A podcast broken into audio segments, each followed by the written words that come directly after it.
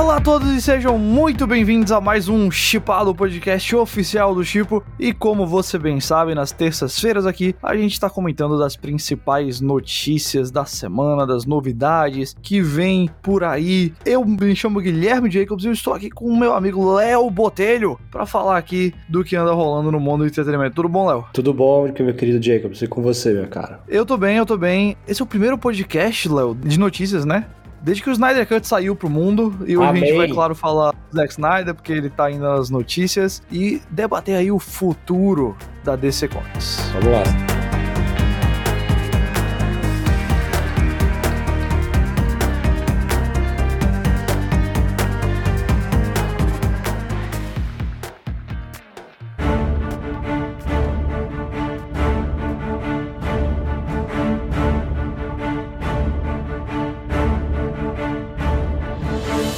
Futuro da DC Films mais, né? Porque a notícia hoje, assim, a gente não vai entrar no Snyder Cut em si, porque a gente já falou semana passada no podcast, mas hoje a gente vai conversar sobre o futuro dos filmes da DC, o que vem por aí pra DC no cinema, porque tem uma situação interessante rolando, né? Que o Zack Snyder, ele anda conversando e anda divulgando aí o que ele imaginou pra o Liga da Justiça 2, pro Liga da Justiça 3. A gente não vai entrar, assim, no- nos mínimos detalhes da história, porque francamente tem muita coisa, mas eu acho interessante comentar que ele tinha esses planos, ele tinha essas ideias, que ele de vez em quando muda. Ah, se a gente vê entrevistas antigas dele, coisas que, sei lá, argumentos da história que ele tinha publicado antes, a gente acaba vendo que coisas mudaram, né? Tinha uma ideia lá inicial que ele ia botar um, um filho do Bruce com a Lois, aí depois ele mudou pro filho da Lois com Clark mesmo, e assim vai. Mas é, ele tinha uma ideia, claramente ele tinha uma ideia pro Liga da Justiça 2 e pro Liga da Justiça 3, e depois, quem sabe, pra onde o universo iria ou não, né? Mas a Warner Bros., a Ann Sar Sarnoff, que é a CEO da Warner, ela deu uma entrevista à Variety e conversou sobre justamente isso, o futuro da DC Films. E ela falou que estão muito felizes de ter feito o Snyder Cut,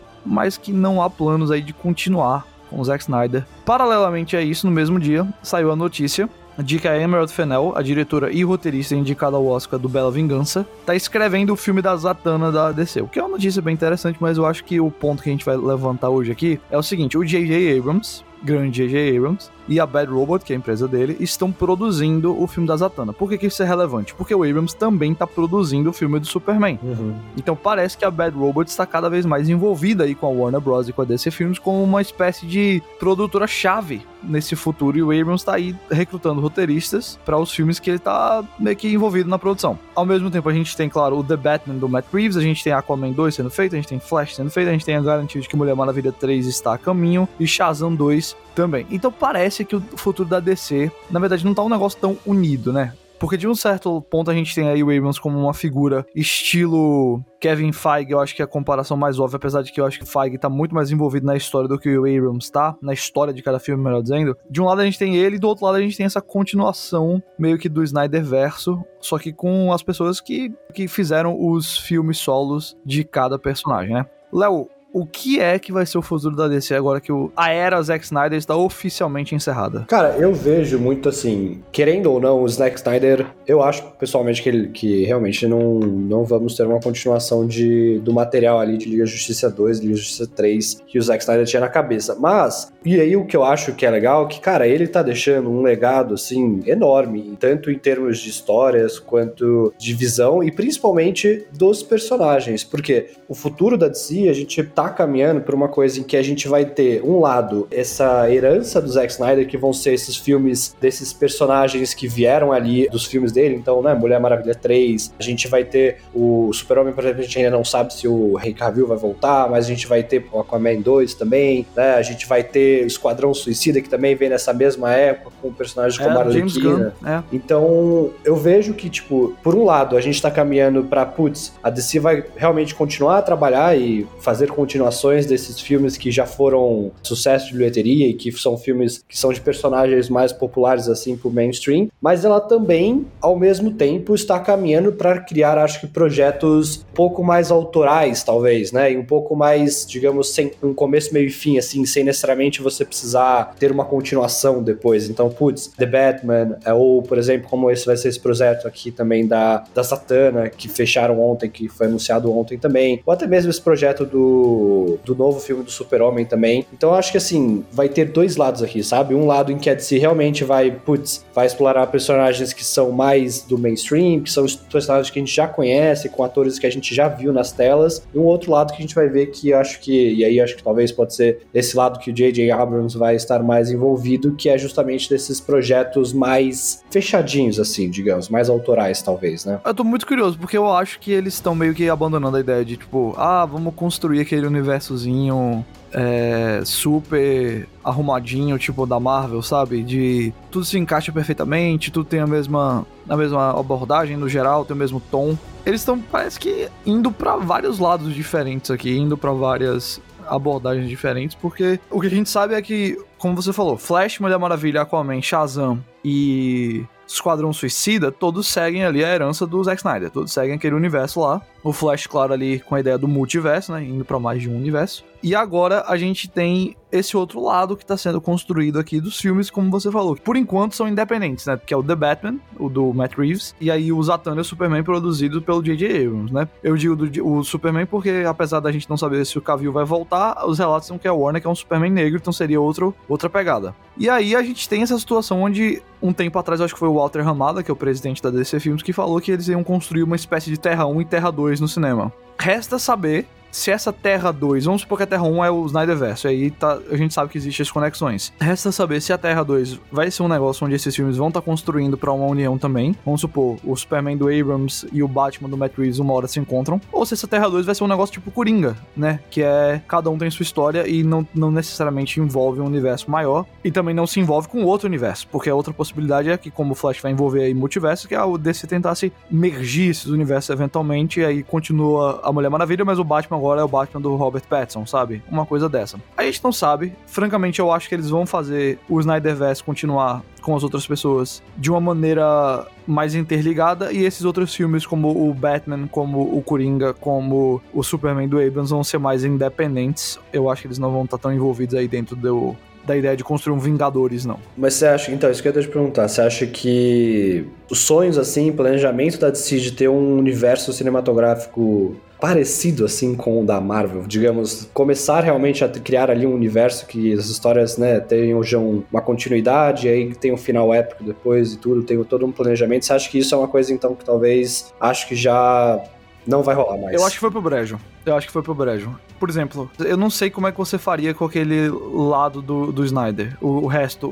Quando eu digo lado do Snyder é o, o, que ficou depois que ele saiu agora. Não sei. É. Assim, o Cavill, pelo visto, a Warner não quer de volta, porque senão já tinham feito alguma coisa com ele. O Affleck eu acho muito improvável que queira fazer um filme do Batman, sabe? Depois. Eu não sei se ele vai querer ainda manter muito. Tudo bem que ele tá no Flash, mas eu não sei se ele vai querer muito continuar no, no manto lá, não. Ah, eu não sei. Você vai fazer um Liga da Justiça sem o Superman, sem o Batman? Você vai. Sabe? Eu não, eu não sei o que você faz ali. Eu de verdade não sei. Enquanto isso, a gente tem coisa como, sei lá, Mulher Maravilha fez muito dinheiro, o Mulher Maravilha 1974 trouxe muito assinante pro HBO Max, a Aquaman fez um bilhão de dólares, sabe? Aí eu não sei se eles estão muito preocupados, eu acho que talvez na cabeça deles só, só precisam se preocupar em fazer cada um seus filmes e, e, é isso, sabe? Ao mesmo tempo a gente sabe que eles estão aí com o HBO Max, eles já prometeram que vão fazer quatro filmes por ano e talvez mais dois filmes direto pro HBO Max. Então, assim, na verdade, na verdade tá muito incerto, mas eu acho que vai demorar pra gente ver uma situação Sim. onde tem um filme dos heróis se juntando. É isso que, para mim, o que mais tá claro é isso. Eu acho que se caso eles tivessem ainda alguma ramificação de algum planejamento para realmente ter um universo ali compartilhado, eu acho que tem duas oportunidades aí. Acho que, obviamente, o que você tinha falado de, tipo, trabalhar como Terra 1 e Terra 2, putz, talvez seja a melhor sacada, assim. Porque, cara, você pode falar que, putz, Terra 2 é tudo ali do. Ou, sei lá, Terra 1 é tudo que é do Zack Snyder, não tudo que sobrou. E aí, putz, às vezes pode ser que não tenha mais um Henry Cavill, pode ser que não tenha um Ben Affleck como Batman, mas os personagens estão ali, sabe? E aí, se você quiser depois migrar pra Terra 2, você pode migrar também. Eu acho que existe essa possibilidade. Eu acho que é uma, digamos, solução mais fácil, assim, de você jogar ali dentro. Dentro. Mas eu acho que talvez algo que, que realmente a gente só vai entender quando a gente assistir é talvez seja no filme do Flash. É. Se eles tiverem alguma intenção realmente de ter uma coisa um pouco mais aprofundada, assim, em termos de universo dentro do cinema, eu acho que a gente vai ver isso no Flash. Porque ali, cara, é a oportunidade de história, de roteiro que você tem para criar isso, né? Criar essa abertura. Pois é. Mas não sei, eu acho que eu concordo com você, eu acho que a gente não vai ver algo como a gente tá acostumado, assim, a ver com a Marvel mesmo. Acho que eles vão trabalhar mais nesses projetos. Eles vão ficar nos projetos dos personagens que já estão fazendo sucesso, então, tipo, eles não vão abandonar o Aquaman justamente porque, né, fez um bilhão de dólares. Um bilhão filme. de dólares Aquaman, bicho, pelo amor É de Deus. muita coisa. Mas eles vão explorar. Batman vs Superman não fez um bilhão, Aquaman fez. Pois é, não. Acho que. Tem noção que é isso? Dentro dos filmes da DC que a gente viu recentemente, acho que foi o único, né, que fez um bilhão. O Coringa fez também. O Coringa fez isso, é. Que é uma coisa 100% autoral ali também. Então, assim, eu acho que talvez o lado da DC realmente vai ser focar mais nesses personagens, nessas histórias um pouco mais fechadas, talvez. E aí, pros personagens é. mais principais, você faz um, dois, três, assim, faz realmente uma trilogia para cada um dos personagens. Eu acho que não vai demorar tanto pra gente ter uma ideia de pra onde eles estão indo, não. Até porque o The Batman sai ano que vem, o Flash também. Então, eu acho que lá pro ano que vem a gente já vai ter aí uma visão mais completa da situação.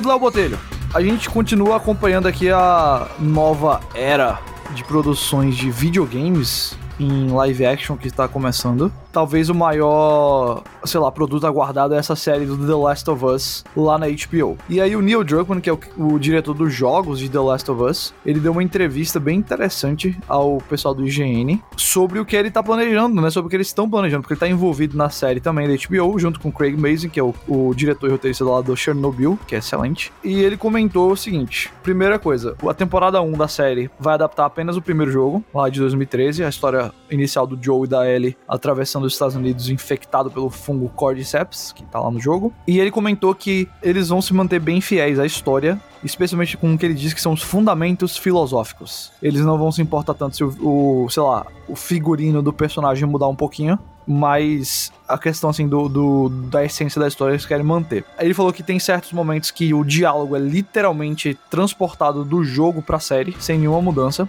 o que talvez seja um elogio muito grande para o diálogo que ele escreveu pro jogo. E também que em alguns momentos a história vai se desviar do original por conta do meio, por conta de ser uma série de TV uhum. e não um jogo. Então, eles vão estar tá fazendo mudanças por conta dessa questão do formato. Lembrando que a série tem o Pedro Pascal de The Mandalorian como Joe e a Bella Ramsey de Game of Thrones como a Ellie. Cara, o que, é que você acha com isso aqui? Você acha que isso é uma decisão boa de adaptar só ao primeiro jogo? Você acha que você preferia que não fosse uma adaptação direta, que fosse uma coisa diferente? Como é que você tá se sentindo com essa iminente série do The Last of Us? Meu, eu acho que é uma escolha muito boa, assim, pro começo, porque, assim, a gente tá falando de um formato de série de TV, né? Então, em que a gente vai ter mais de uma temporada, a gente vai ter uma história realmente que vai se passar por durante anos. Então, assim, eu acho que pegar ali primeiro, começar pelo jogo original, começar pela história do jogo original, que já é uma coisa que é reconhecida pelos fãs, que é uma coisa que é uma história já, enfim, super bem avaliada, super bem popular pelos fãs de videogames também. Eu acho que isso,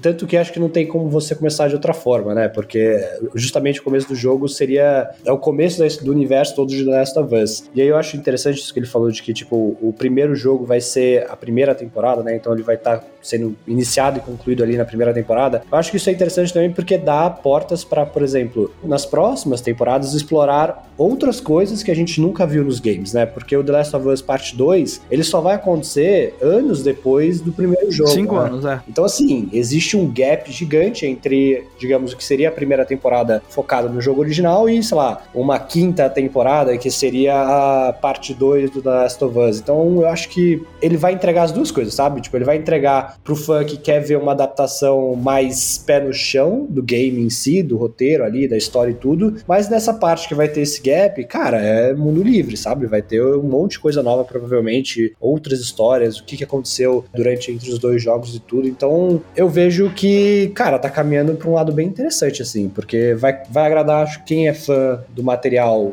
que quer ver o material 100% adaptado e vai agradar quem quer ver outras coisas, assim, desse universo, sabe? Eu acho que a escolha de adaptar o primeiro jogo na primeira temporada é uma escolha acertadíssima eu acho que é uma escolha muito, muito boa. E eu acho que é uma maneira de você começar de uma forma segura. Porque essa é uma adaptação que tem muita pressão sobre ela. Esse é um dos jogos mais elogiados dos últimos 10 anos. E essa é uma adaptação que, por ser HBO, por ser o Craig Mazin, traz com si certas expectativas. Então eu acho que você tem que começar com mais cuidado mesmo. Eu acho que a escolha de adaptar o jogo original é uma escolha sábia e uma escolha conservadora mais correta para esse momento. O que eu não acho que é possível é que você faça a segunda temporada já sendo o segundo jogo, como você falou. São cinco anos de diferença. E aí, francamente, eu não sei. Você vai fazer só duas temporadas? Porque eu não sei se o Naughty Dog vai fazer The Last of Us Parte 3. E se for fazer, esse jogo só sai daqui a uns cinco anos, sabe? Então. Aí quando é 2024, se for fazer a terceira temporada, você vai fazer o quê? sabe? Vai voltar no tempo. Não, não faz sentido. Eu acho muito melhor você explorar aí, talvez cinco temporadas. O primeiro é o primeiro jogo. Aí você tem ali três temporadas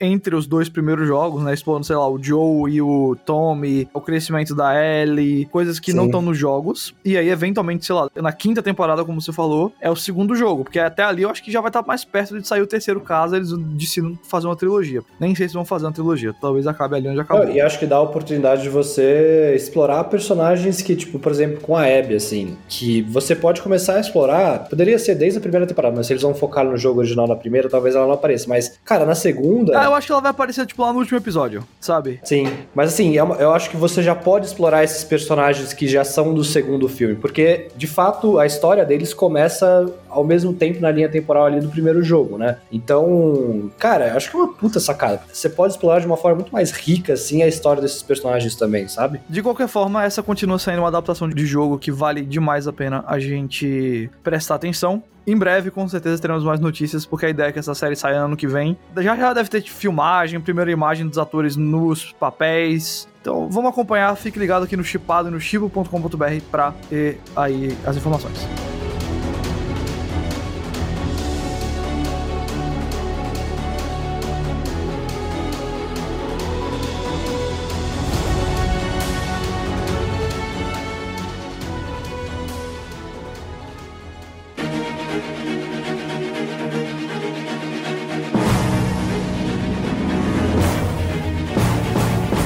Léo, pra encerrar hoje, a gente tem uma notícia relacionada ao Oscar 2021, a premiação mais aguardada do ano. Acontece no dia 25 de abril, falta basicamente um mês. E a gente teve a notícia de que os produtores do Oscar informaram aos indicados que eles não irão liberar a participação por Zoom todo mundo que for participar tem que estar presente. E eles estão aí mandando instruções, né, de quarentena de 15 dias e aquele processo todo de testes para pessoas tanto que estão em Los Angeles quanto que vão viajar para a cidade de Los Angeles para gravar, para participar do Oscar. E que será um negócio com menos convidados, só pelo que eu entendi, são só os indicados, apresentadores e parece que cada indicado tem direito a um ou dois convidados apenas, uma coisa mais limitada. Não deve ter tanta gente no teatro Dolby também na Union Station lá de Los Angeles que eles vão realizar em dois lugares. Mas é, o Oscar será apenas presencial, sem a participação de pessoas pelo Zoom. Quem não puder ir, não vai. Léo, vou te dizer uma coisa. Manda. Eu acho que isso aqui é a melhor decisão. E eu sei que isso é uma coisa meio perigosa de falar, porque a gente tá na situação do Covid e, sem dúvida alguma, há o risco, né, de uma pessoa entrar lá com o Covid e isso trazer uma infecção em massa. Mas eu olho para coisas como a bolha da NBA, que deu super certo a bolha da NBA ano passado para os playoffs da, da liga. Manteve a galera lá na Disney World em Los Angeles, ou em, em, Orlando, na verdade, e não teve lá nenhuma infecção em massa, todo mundo realizou o campeonato presencialmente e tal. Eu acho que se o Oscar conseguir fazer uma bolha aí de 15 dias antes do Oscar, os indicados estão todos em quarentena, sendo testados, e aí depois eles vão direto pro teatro ou pra Union Station no dia da apresentação, e é isso, sabe? Garantir que vai ter essas duas semanas de isolamento antes, com testes, com tudo direitinho, e depois a galera vai lá para o evento, eu acho que é uma boa maneira, porque eu vou te dizer uma coisa todo mundo já tentou essas premiações de, de Zoom e tal. E às vezes tem uns momentos legais que você vê a pessoa em casa com a família, que você vê um, um fundo, um plano de fundo engraçado que o Bill Murray bota, ou lá o Jeff Daniels dentro do, do quarto dele, sabe? Umas coisas engraçadas, mas eu vou te dizer, essas premiações com Zoom são muito chatas de assistir, são muito cansativas. Três horas disso no Oscar vai ser um saco Então, em termos de a melhor programação, a melhor TV que você pode fazer, essa aqui é a decisão correta. Agora, há o risco de, de você colocar mais de 100 pessoas num ambiente fechado. Há um risco com isso. A gente sabe, tem toda a ciência, todas as pesquisas que revelam que esse número é perigoso. Sim. Agora, eu tô entendendo que se a academia vai fazer isso, eles são capazes de criar essa espécie de bolha de isolamento antes. Se não for ter isso, aí não dá pra ter esse evento. Agora, se você conseguir fazer isso, eu não vejo problema. Na verdade, eu acho que seria a melhor maneira de realizar o evento. Mas precisa ter o isolamento antes. É, eu não sei, eu fico um pouco dividido assim. Apesar dos Estados Unidos estar num, num ritmo muito mais acelerado, né? Ontem, hoje, acho que foi ontem que eles bateram, acho que 25% da população já está vacinada. E acho que até dia 15 de maio esse número vai ter crescido já pela metade, vai ser 50% da população, assim. Então, realmente, cara, a vacina lá tá funcionando de, uma, de um modo acelerado e é o modo que a gente desejaria que tivesse acontecido aqui também. Mas eu acho que assim, o Oscar é um pouco mais complicado porque diferente da NBA, que você tem um contrato, os jogadores têm um contrato com o time, o time tem um contrato com a liga. Aqui você está falando de pessoas ali, celebridades, tipo, que estão sendo convidadas a comparecer ao evento. Então,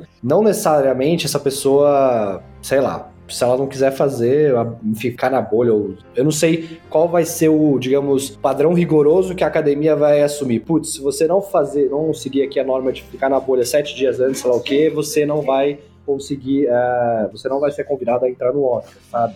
Eu acho que assim, pra gente estar tá realmente assistindo, é muito melhor você assistir do, no formato tradicional do que no formato de Zoom, porque realmente o formato de Zoom ali é, é muito chato mesmo. E cara, a gente tá um ano olhando pra telas de Zoom. Ninguém aguenta Sim. mais olhar pra telas de Zoom, não. Agora não sei, eu acho que eu fico um pouco dividido porque eu queria entender mais o que, que a academia beleza, eu entendo que vai ser toda aquela galera, todos aqueles convidados mesmo, assim, até o pessoal de cima, ou realmente vai ser, por exemplo, acho que acho que foi o Globo de Ouro que teve algumas mesinhas que eram com os profissionais de saúde, né? Mas era uma coisa é. mais distanciada, era uma coisa mais sutil, assim. Então, não sei, eu acho que eles só realmente confirmaram, né, que vai ser presencial e tudo. Eles não deram muitos detalhes assim do que, que quais são as medidas que eles estão adotando. Pra... É, eles prometeram dar essas instruções das medidas depois. É. Mas a gente não tem noção ainda do que vai ser isso não. Mas acho que vai ser o primeiro evento que a gente assiste, né, em muito tempo, talvez desde o último Oscar, não lembro agora, assim, de premiação que é de fato presencial, né? Verdade. Não tô lembrando de outro agora não. Talvez seja ela mesmo. Cara, é aquilo. Em termos de fazer televisão, eu acho que essa é a melhor ideia. Em termos de produção do evento, do evento ser o melhor possível, eu acho que essa é a melhor ideia. A questão realmente é o que vai acontecer se você vai conseguir criar esse ambiente seguro. Porque eu acho que a academia tem noção do risco que eles estão pedindo aqui. Do negócio de, tipo, ó, a gente vai fazer um evento totalmente presencial. Até a maneira como as pessoas vão ver isso, sabe? O público, a audiência, o mundo vai reagir a isso. Mas eu acho que é uma estratégia que vale a pena ser explorada. Se você consegue fazer isso, se você consegue criar esse isolamento antes e eventualmente faz o evento presencial, você tem um evento melhor. Isso tem que ser algo muito bem pensado, tem que ser algo Sim. muito bem estrategizado. Então, a academia precisa divulgar também o que é que eles vão fazer para que não chegue no dia lá e seja só, ah, confia na gente, a gente guardou a galera. Não, tem que ser um negócio divulgado, dizer, ó, vai ser assim: a gente vai ter esse hotel, esse hotel é totalmente alugado pela academia, todos os convidados têm que chegar em Los Angeles pelo menos duas semanas antes e ficar nesse hotel durante duas semanas sem sair. Só pode sair do quarto depois de sair o teste negativo, sabe? Alguma coisa Mas aí assim. também vai de, um, de uma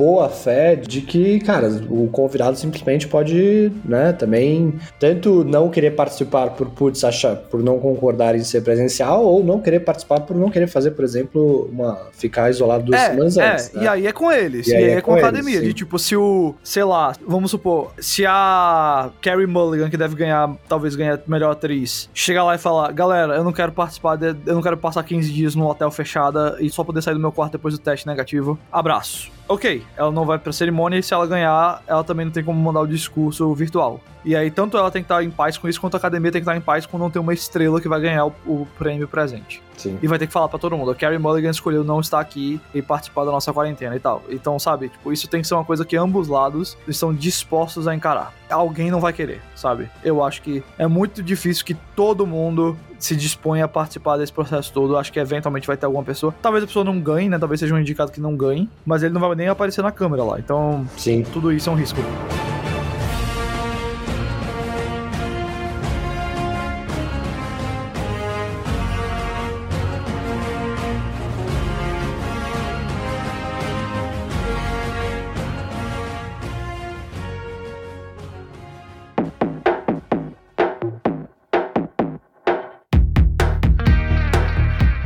Forma, falta um mês pro Oscar, então não devemos demorar muito para ter essas respostas. E claro, o Chipado vai acompanhar absolutamente tudo. Por isso, assine o podcast do Chipo, assine no Spotify, assine algum outro aplicativo de podcasts que você goste. Acompanhe a gente nas redes sociais em ChipoOficial e também acesse chipo.com.br ou baixe o aplicativo do Chipo para ter tanto dicas de filmes todo dia, playlists especiais e as principais notícias e críticas e listas e guias do mundo do entretenimento audiovisual.